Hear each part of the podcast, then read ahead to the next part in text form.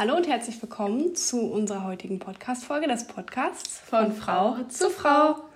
Und heute so eine kleine Fortsetzung der Podcast-Folge zum, äh, zum Thema Endometriose mit Alissa. Wenn ihr die erste Folge schon gehört habt, dann kennt ihr sie ja schon. Und wir haben diesmal die Podcast-Folge gesplittet, weil wir uns dachten, dass es so viele wichtige Themen gibt, da muss man einfach zwei Podcast-Folgen zu machen. Und genau, wir empfehlen euch natürlich die erste zu hören und würden dann direkt auch mal starten im Anschluss mit der ersten Frage für heute. Im Anschluss? Na dann die nächste Frage, die wir vorbereitet haben, ist, ähm, wir hatten ja am Anfang das Thema, was Frau sein für dich bedeutet und wie sich, eins, zwei, drei, wie, was Frau sein für dich bedeutet. Und uns würde jetzt auch noch interessieren, wie sich das Bild vielleicht von damals zu heute geändert hat. Also wie du dich als Frau fühlst, kann man das so sagen? Ja, oder wie sich die Endometriose auf dein Frausein so auswirkt. Absolut, also da spielt ja. ja ganz viel mit rein. Also wie auch so Sexualität, Kinderwunsch, all die Sachen irgendwie so ein bisschen. Ja, das ist echt eine sehr gute Frage. Ähm, also mein Bild hat sich, glaube ich, nicht so sehr verändert, weil stark sein jetzt noch umso stärker für mich der Fall ist. Ähm, aber die Endometriose wirkt sich auf jeden Fall ganz doll auf mein Frausein aus. Auf der einen Seite natürlich Punkt 1, ähm, ich finde es auch total schade, dass ich nicht so nach meinem Zyklus leben kann und dass ich das auch alles gar nicht so wahrnehmen kann, was mit meinem Körper passiert, wie das viele Frauen total toll ganzheitlich können weil ich so mit Hormonen das unterdrücke und irgendwie das mit so viel Schmerz und Schwierigem verbunden ist und ich auch eigentlich gar kein Leben als Frau ohne Hormone kenne. Was ich auch so super schade finde, weil ich auch von vielen Freundinnen und so einfach höre, wie krass das auch ist, die Pille dann irgendwann abzusetzen, wie viel mehr Kraft man hat und wie viel man sich auch mehr spürt und sich selbst spürt und den Zyklus spürt und was da eigentlich alles passiert. Ähm, das ist was, was ich ganz arg schade finde und wie sich die Endometriose echt sehr negativ auswirkt und auch sonst, ja, ähm, Thema Sexualität und Kinderwunsch und auch Berufsleben sind da riesige Punkte. Also, das sind alles Sachen, die schwieriger sind. Viel, viel schwieriger und wo ich auch das Gefühl habe, ich muss sehr viel wählen als Frau. Und ich muss sehr viel zurückstecken und ich muss sehr viele Prioritäten setzen. Leider ähm, und habe nicht die Freiheit, mein Leben so zu gestalten, wie ich gerne möchte, so dass ich alles verwirklichen kann, was ich möchte, sondern dass da, dass ich Abstriche machen muss und weil ich eine Frau bin, eben vieles vielleicht auch nicht geht oder anders geht dann halt. Also ich versuche es immer positiv zu sehen und positiv zu formulieren und dann tun sich neue Wege auf. Aber da sprechen wir ja jetzt auch noch mal im Detail mehr drüber über die einzelnen Sachen, die ich gerade angesprochen habe. Genau. Also gerade so das Thema Sexualität finde ich total wichtig, nochmal so anzusprechen, weil gerade das ist ja auch, oder also Sexualität und Kinderwunsch ist ja irgendwie, glaube ich, dann doch noch das größte Tabuthema bei der Erkrankung, könnte ich mir vorstellen. Zumindest, ich weiß nicht, wie du das dann aus der Perspektive siehst. Ja. Und trotzdem ist ja die Realität da, dass es beim Sex einfach zu Schmerzen kommen kann. Und da würde uns beide interessieren, wie gehst du damit um? Wie ist es bei dir konkret und wie ist es vielleicht auch mit deinem Partner? Also wie macht ihr das einfach so? Einfach so, ja, wie läuft es bei euch, bei dir? Wie nimmst du das wahr und wie nimmst du es vielleicht auch bei den anderen Frauen wahr, die du so kennst mit Endometriose? Sexualität ist natürlich immer noch ein totales Tabuthema und viele haben da voll das Schamgefühl, auch drüber zu sprechen. Aber deswegen fand ich es eigentlich auch ganz gut, dass wir drüber sprechen heute, weil ich finde, man muss mehr darüber sprechen. Ganz viele Sachen müssen viel mehr enttabuisiert werden. Ähm, und ja, das ist auf jeden Fall ein Riesenthema bei mir, weil ich einfach, ähm, ja, echt richtige Scheißschmerzen beim Sex habe, bei fast allen Stellungen, die man sich vorstellen kann, die es fast gibt. Und zwar immer schon. ähm, ich muss an der Stelle auch sagen, ich denke ganz oft, ich bin so froh, dass ich ähm, einen ganz tollen und verständnisvollen Partner habe, der niemals über meine Grenzen geht. Und wir sind auch schon relativ lange zusammen, sechs Jahre jetzt. Und ähm, er war auch tatsächlich mein erster Partner. Und da bin ich auch wirklich extrem froh drüber, weil ich auch irgendwie, irgendwann kam mir mal so der Gedanke, wie froh ich darüber bin, weil wie schrecklich können potenziell Situationen werden, wenn man Endometriose hat, nicht weiß, Schmerzen beim Sex hat und verschiedene Partner hat oder einen Partner hat, der einen nicht respektiert oder der diese Grenzen nicht respektiert und einem richtig wehtut. Also da ist ja so viel Potenzial für junge Frauen, dass sie in absolute Horrorsituationen gelangen mit diesem ganzen Punkt und sich dann total dafür schämen oder dass das einfach eine richtig schreckliche Erfahrung sein kann. Ähm, und ich habe das ganz große Glück, dass ich einen tollen Partner habe und wir ausprobiert haben, was geht. Und wir jetzt eigentlich so ein kleines Repertoire an Sachen haben, die gut gehen für mich und ähm, uns damit sozusagen begnügen. Ähm, und versuchen immer Sachen zu machen, nach denen es mir gut geht und wo ich keine Schmerzen davon kriege. Aber das lässt sich auch nicht immer 100% einhalten. Und ich habe oft trotzdem Schmerzen danach, währenddessen nie. Aber oft danach, das macht es natürlich in gewisser Weise auch noch mal auf ein neues Level schwierig, weil man dann auch nicht weiß, was geht jetzt direkt. Ähm, weil man denkt, ah, es tut nicht weh, es geht und danach kommt öh, die Quittung sozusagen. Aber ja, wir haben uns da versucht reinzufuchsen und ähm, das als Team irgendwie zu schaffen. Und da ist jetzt irgendwie ist es ganz positiv geworden alles. Bin ich sehr froh. Ja, auch mal Kompliment sozusagen, so ein bisschen an deinen Freund auch irgendwie, ne? Also ich könnte mir ja. vorstellen, dass viele dann, also gerade wenn man noch so jung ist, dass man da vielleicht nicht so Verständnis für hat. Ich weiß es nicht, ich kann das so schlecht einschätzen, weil ich, wir davon ja, ja auch voll. nicht betroffen sind. Aber ich könnte mir vorstellen, dass es dann doch hier und da zu Schwierigkeiten kommt, wenn das eben nicht so, ja, darauf nicht so eingegangen wird. Vor allem ja, im jungen Alter oder wenn man die Diagnose vielleicht auch noch gar nicht hat, was du gesagt hast, im jungen Alter, wo man sich ja auch vielleicht ein bisschen ausprobieren will und dann merkt man, oh, das funktioniert vielleicht nicht so, wie man sich das vorstellt und das vielleicht auch dauerhaft. Ne? Also ich glaube, das ist schon, wenn man halt nicht weiß, woran es liegt und denkt, oh, irgendwas ist an mir falsch und ich weiß aber nicht was. Ja, total. Also, und ganz ehrlich auch, das ist, ich finde das so schade und schrecklich, wie viele junge Frauen da auf jeden Fall auch dann total das negative und gestörte Verhältnis zu ihrem eigenen Sexualleben entwickeln, weil Sex mit Schmerzen verbunden ist und wenn man eben vielleicht noch keinen festen Partner hat und ähm, dann irgendwann auch einfach die Lust verliert und so denkt, ich will jetzt auch gar nicht mehr, es tut einfach immer nur weh. Oder irgendwie, ich habe nur schreckliche Erfahrungen gemacht. Das ist einfach, ich finde das super, super schade. Weil wenn man die Diagnose hat, dann weiß man, woran es liegt und denkt nicht, man ist komisch. Und so denkt man vielleicht, okay, keine Ahnung, alle sagen immer, Sex ist so toll, aber für mich ist Sex so schrecklich. Mhm. Dann, wie, wie schade. Obwohl es auch total schön sein kann mit Endometriose. Wenn man mit dem richtigen Partner, ähm, egal ob das jetzt ein fester Freund ist oder nicht, ähm, einfach guckt, was fühlt sich gut an und was geht nicht über meine Grenzen. Aber ich glaube, da gibt es wirklich viele, die nicht so viel Glück haben. Und das finde ich ganz, ganz schlimm schade. Ich finde an der Stelle ist auch nochmal voll wichtig zu sagen, dass Sex ja nicht immer direkt Sex ist. Also es ist ja nicht immer ja. nur dieser Akt, sondern auch alles, was so irgendwie dazugehört. Also einfach ja. auch so Zärtlichkeiten, also alles, was dazugehört. Auch sich mal zu massieren zum Beispiel. Einfach, dass man sich anders körperlich dann wahrscheinlich auch irgendwie nahe kommt. Ja.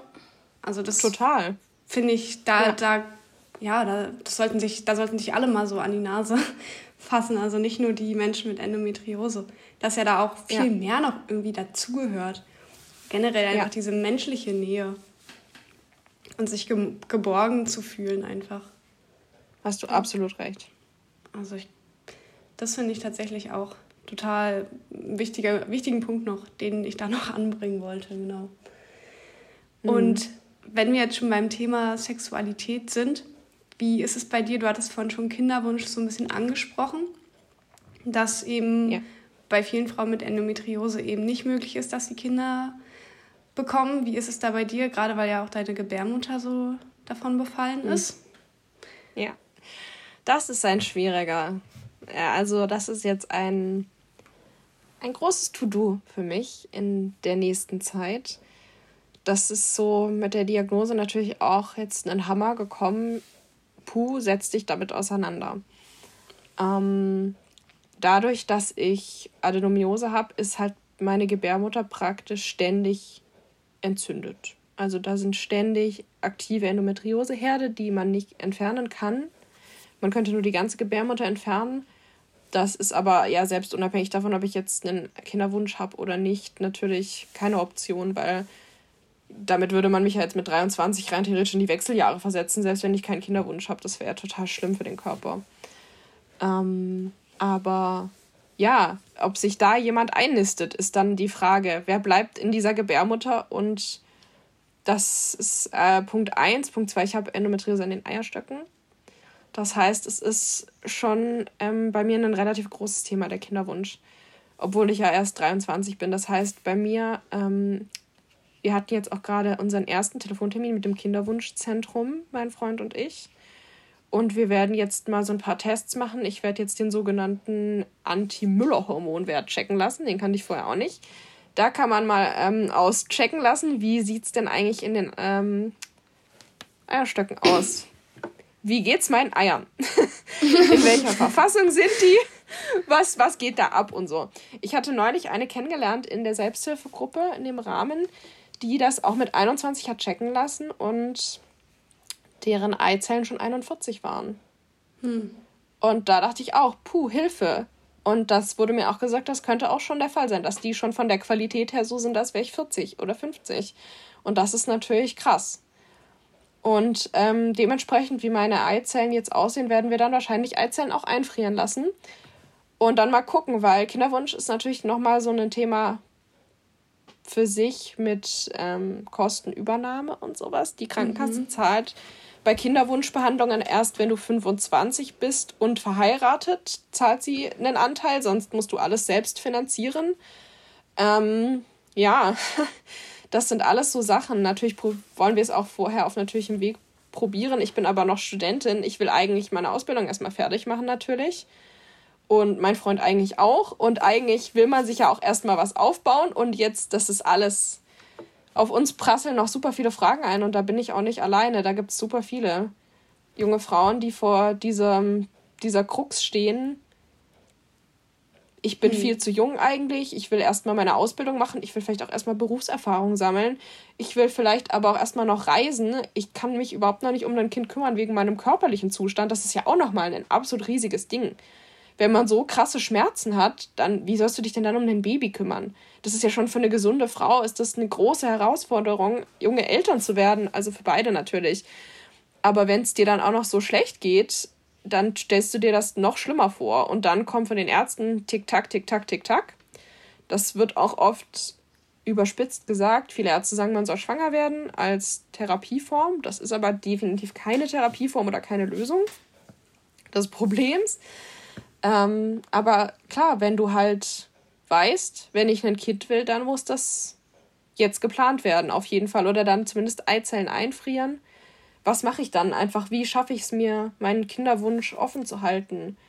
Damit musst du dich zwangsläufig auseinandersetzen, weil wenn ich mir jetzt vorstelle, ich stecke jetzt den Kopf in den Sand und dann sage ich in zwei Jahren, jetzt bin ich fertig, mein Freund ist fertig, ähm, wir haben beide Jobs, jetzt gucken wir mal Kinderwunsch und dann ist es zu spät, dann beiß ich mir aber in den Arsch.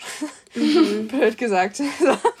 also muss ich mich jetzt damit auseinandersetzen. Und das ist irgendwie, das ist alles ganz schön krass, was da auf einen einprasselt. Ja. Ähm, ja. Das kann ich total verstehen. Also ich kann total verstehen, dass du erstmal oder ihr erstmal so ein Standbein haben wollt. Ist ja irgendwie auch völlig normal und legitim, bevor man über Kinder irgendwie nachdenkt und dann auch noch weil du ja auch noch relativ jung bist, so wie wir, dass man da ja jetzt nicht so primär daran denkt, dass man jetzt irgendwie ein Kind bekommt. So klar, ich glaube, wenn man dann auch, wenn man wirklich einen enormen Kinderwunsch hat, dann würde man auch sagen, ey, drauf geschissen, dann kriege ich jetzt halt mit 23 ein Kind, auch wenn es mich irgendwie wenn es jetzt irgendwie so aus der Bahn mich so in Anführungsstrichen wirft, weil es irgendwie gar nicht so richtig geplant ist, aber wenn es dann irgendwie durch Zufall doch auf einem natürlichen Wege klappt, dann freut man sich wahrscheinlich dann in dem Moment doch und sagt, okay, ey, dann ist es jetzt so und man muss das Leben so nehmen, wie es ist. Aber so insgesamt, wir haben da natürlich ganz andere, also die, die halt nicht vom Endometriose betroffen sind, so wie Alina und ich jetzt, wir haben ja natürlich ganz andere Möglichkeiten, darüber nachzudenken, wann möchten wir gern ein Kind und so weiter. Ne? Ja. Ja. Und ich glaube, dass das auch ganz viel Angst, glaube ich, auch auslösen kann, weil du ja nicht weißt, ja, okay, jetzt bin ich vielleicht auf natürlichem Wege schwanger geworden. Wie lange bleibt das Kind dort? Wird's, mhm. Gibt es eine Fehlgeburt oder sonst was? Also ich glaube, das sind auch Ängste, die man wieder damit verbindet. Ja, ja total. total. Das Fehlgeburtenrisiko ist auch erhöht bei vielen. Und ähm, auch generell, wenn man sich dann so ein bisschen einliest, dass es einfach, ich habe vor kurzem habe ich gelesen, dass ähm, wenn ein Baby auch bleibt, dass es in der Gebärmutter mit Adenomiose nicht so gut versorgt wird wie in einer gesunden Gebärmutter natürlich und dann manche unterentwickelt sind ein bisschen und das ist alles einfach ein schreckliches Gefühl. Mhm. Was das alles für Ausmaße hat oder die, die Horrorvorstellung von, ich habe vielleicht ganz wenige und sehr schlechte Eizellen und dann habe ich noch eine Gebärmutter, die gerne versucht, alles wieder auszuschwemmen, was man dann vielleicht gerade so ungefähr befruchtet eingesetzt bekommen hat. Also die Mischung aus wenig Eizellen und erhöhtes Risiko von Fehlgeburten ist eine grauenerregende Mischung, auch für eine Partnerschaft. Und ähm, ich habe natürlich auch ein Riesenglück, dass wir schon so lange zusammen sind und dass wir uns sehr, sehr lieben und dass wir auch beide das Gefühl haben, wir wollen zusammenbleiben. Wir wollen auch zusammen unbedingt eine Familie gründen eigentlich. Und wir nehmen das Leben so, wie es kommt und wir ähm, versuchen, das Beste daraus zu machen. Aber da bin ich in einer unglaublich privilegierten Position mit 23. Das weiß ich auf jeden Fall. Und das Glück haben nicht viele. Und ähm, es ist ein Riesenthema und ein ganz, ganz arg sensibles Thema. Deswegen ist es wahrscheinlich auch ähm, natürlich total super, dass wir die Folge jetzt auch zweigeteilt haben. Ähm, ja, es ist schwierig. Es ist sehr schwierig. Und es gibt auch viele Frauen, die natürlich sehr, sehr mutig sind und darüber berichten, wie zum Beispiel Anna Wilken. Die äh, kennt ihr vielleicht, die ist eine relativ große Influencerin, Bloggerin mit Endometriose und die so unglaublich bewegend und mutig und großartig ihren Weg zeigt mit dem Kinderwunsch, der bisher leider so aussichtslos ist und so viele Rückschläge hatte und das gibt mir irgendwie auch trotzdem viel Kraft, auch wenn es noch nicht geklappt hat bei ihr, weil sie so mutig ist. Und dieser Mut färbt irgendwie ab. Hm. Ich glaube, von der habe ich tatsächlich einen Podcast gehört. Ich habe nämlich zwei Podcasts gehört zur Endometriose als kleine Vorbereitung und ich glaube, es war tatsächlich einer mit der Anna Wilken, wo du es gerade sagst. Ja. Ja. Aber ich finde es total toll, dass du so offen darüber redest, ja. mit uns darüber redest ich glaube, das könnte ganz vielen Frauen da draußen auch ganz viel Mut geben. Ne? Ja, ich hoffe es. Ich, man, man muss versuchen, immer positiv alles irgendwie zu betrachten, auch wenn es unendlich schwerfällt, glaube ich. Weil es, es läuft alles überhaupt nicht so, wie ich mir das vorgestellt hatte. Aber das heißt nicht, dass es nicht trotzdem schön wird und nicht vielleicht äh, noch schöner als alles andere wird. Man weiß ja nicht so.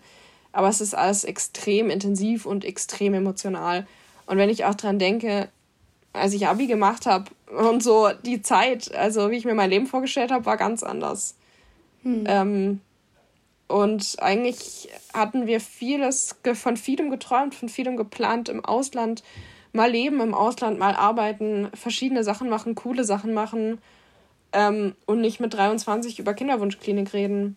Aber das Leben kommt, wie es kommt. Und irgendwie, ich denke halt, ich denke einfach immer, selbst wenn ich jetzt ganz früh Kinder kriege, hoffentlich, wenn es klappt und wenn das nötig sein sollte, dann mache ich das so.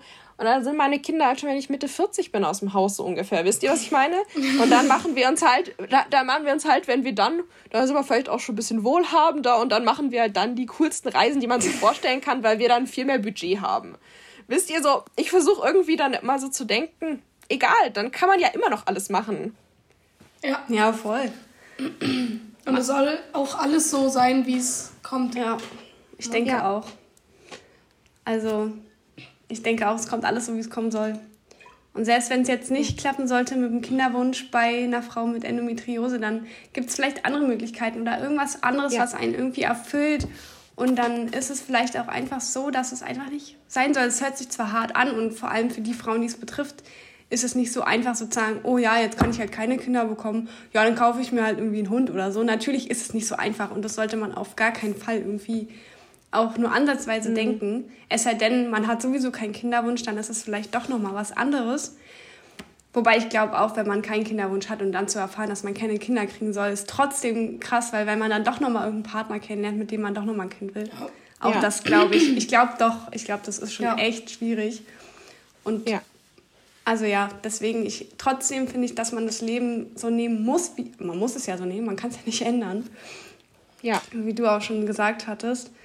Und trotzdem finde ich es auch trotzdem wichtig zu sagen, es ist scheiße. Es ist einfach nur scheiße. So, dass man es ja. trotzdem auch so anerkennt. Einfach. Ja. Ne? Und dass es, glaube ich, auch ein wichtiges Thema ist, worüber mehr gesprochen werden sollte und vor allen Dingen auch schon in jüngeren Klassen, auch einfach bei den Mädels zumindest. Ja. Und auch ja. für die Jungs, damit, wenn sowas mal auftritt, vielleicht da auch ein bisschen mehr Verständnis von allen Seiten kommt und man nicht diese Ablehnung von überall bekommt, weil keiner darüber Bescheid weiß und scheinbar die Ärzte auch nicht wirklich. Ja. Ja. ja. Das finde ich ja noch das Krasseste an, ja, deiner, an deiner Geschichte, ey. Ja. Das ist echt der Wahnsinn. Ja. Ja. Wow. ja, wir haben vielleicht noch so die Frage an dich, wie du jetzt mit deiner Endometriose im Alltag lebst. Wir haben natürlich schon super viel gehört von dir jetzt, ähm, auch wie du es so schaffst, deine Erkrankung ak zu akzeptieren, dass du da irgendwie so ganz positiv bist und auch so Selbsthilfegruppen oder eine Selbsthilfegruppe hast. Gibt es da vielleicht trotzdem noch irgendwas, was du noch hinzufügen möchtest? Also zum ja. Alltagsleben irgendwie. Ach ja, ich versuche ich versuche das Beste daraus zu machen. Ich habe jetzt auch schon viel erzählt, viel gesagt. Ich habe, ähm, wie vorhin schon auch kurz angesprochen, ich habe auch einfach viel jetzt verändert in meinem Leben. Ich habe in der Uni ein paar Sachen verändert. Ich habe ähm, meinen Job gewechselt, meinen Arbeitgeber gewechselt, ähm, weil ich gemerkt habe, mein alter Job hat mich ganz arg gestresst und es hat mir nicht gut getan. Gar nicht gut getan. Und ähm, ich habe jetzt auch einen neuen Job angefangen, mit dem ich mich ganz arg glücklich fühle und ganz arg wohl. Und ähm, auch die Sachen, die ich an der Uni verändert habe, tun mir gut. Und ähm, darüber bin ich ganz arg froh und ich glaube, das würde ich auch auf jeden Fall jedem empfehlen. Ähm, ob eigentlich letztendlich, ob mit Endometriose oder nicht, nicht in Situationen zu verharren, die dir nicht gut tun und die irgendwie ungesund sind, die dich stressen und besonders mit Endometriose ich versuche so zu leben, dass es mir besser geht und dass ich mich nicht von anderen Leuten stressen lasse, weil meine Krankheit stresst mich eigentlich schon genug. Und irgendwie, man muss immer machen, was man kann irgendwie und man sollte nicht versuchen, Sachen zu machen, die man einfach nicht schafft, weil es zu viel ist. Und das ist dann auch okay, finde ich. Und ja, ich versuche immer noch meine Endometriose zu akzeptieren Mhm. Auf der einen Seite habe ich sie schon sehr doll akzeptiert, auf der anderen Seite liegt sie mir immer noch quer. Ich habe ihr aber auch einen Namen gegeben, sie heißt Mathilda. Das habe ich tatsächlich von Anna Wilken, das hat sie, ähm, ich habe, sie hat ein Buch geschrieben über ihren Weg mit Endometriose und da hat sie das auch gemacht. Und das fand ich ganz cool. Und das hat mich irgendwie inspiriert, weil Endometriose chronisch ist und die geht nicht weg. Die bleibt bei mir und die ist ein Teil von mir.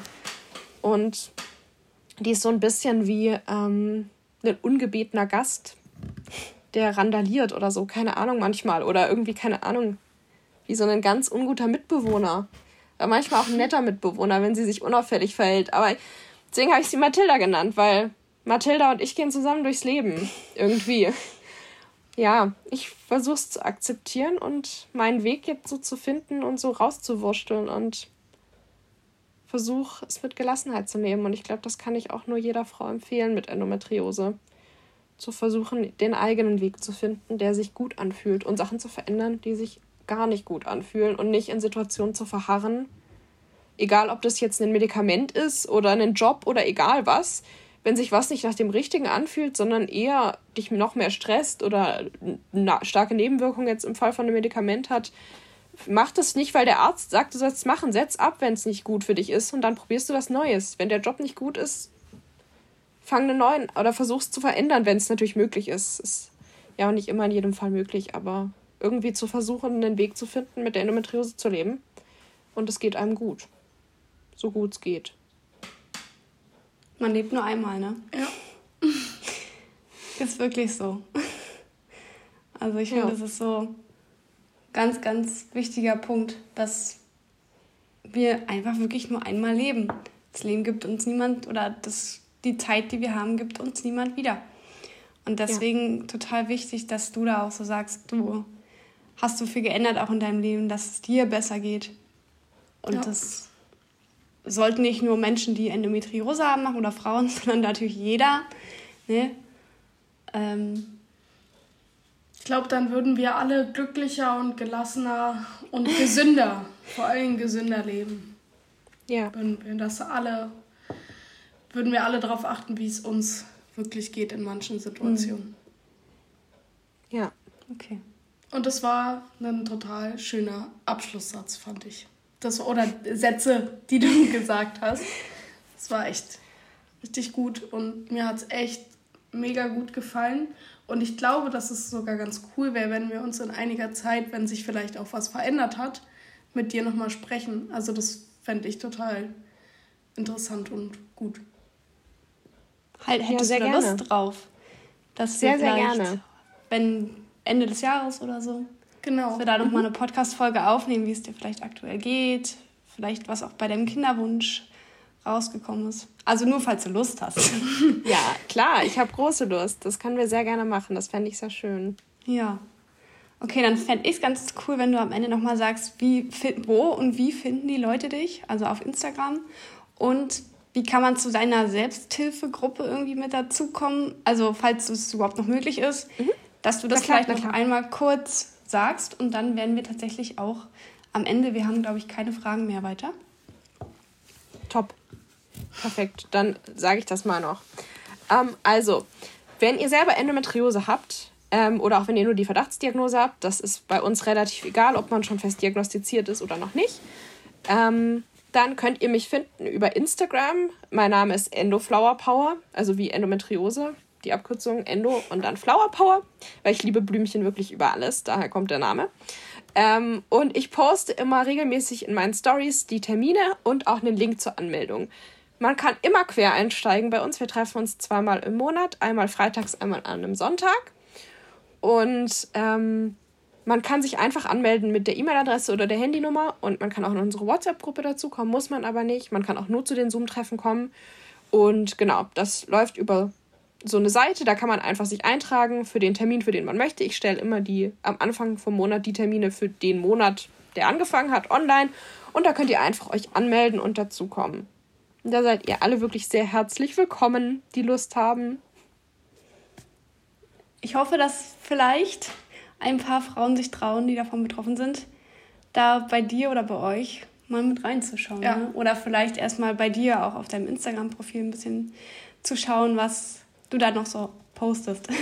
genau. Ja. Wäre schön. Ja? Alina beendet heute mal, bin ich. Ich beende heute den Podcast. Okay. Dann danken wir dir auf jeden Fall von Herzen, dass du mit uns so ehrlich und offen gesprochen hast und auch über die Themen, die vielleicht noch so tabu sind. Und ich würde sagen, super interessantes Thema. Wir hören uns wieder. Und genau. Vielen Dank. Vielen, vielen Dank. Und es war echt sehr bewegend, das alles so zu hören. Und da wirklich nochmal ganz so danke, dass du also offen bist, gewesen ja. bist, ja. Ja, ich danke okay. euch. Vielen Dank für die wunderbare Einladung und dass wir über all das reden konnten. Dann hören wir uns. Tschüss. Tschüss.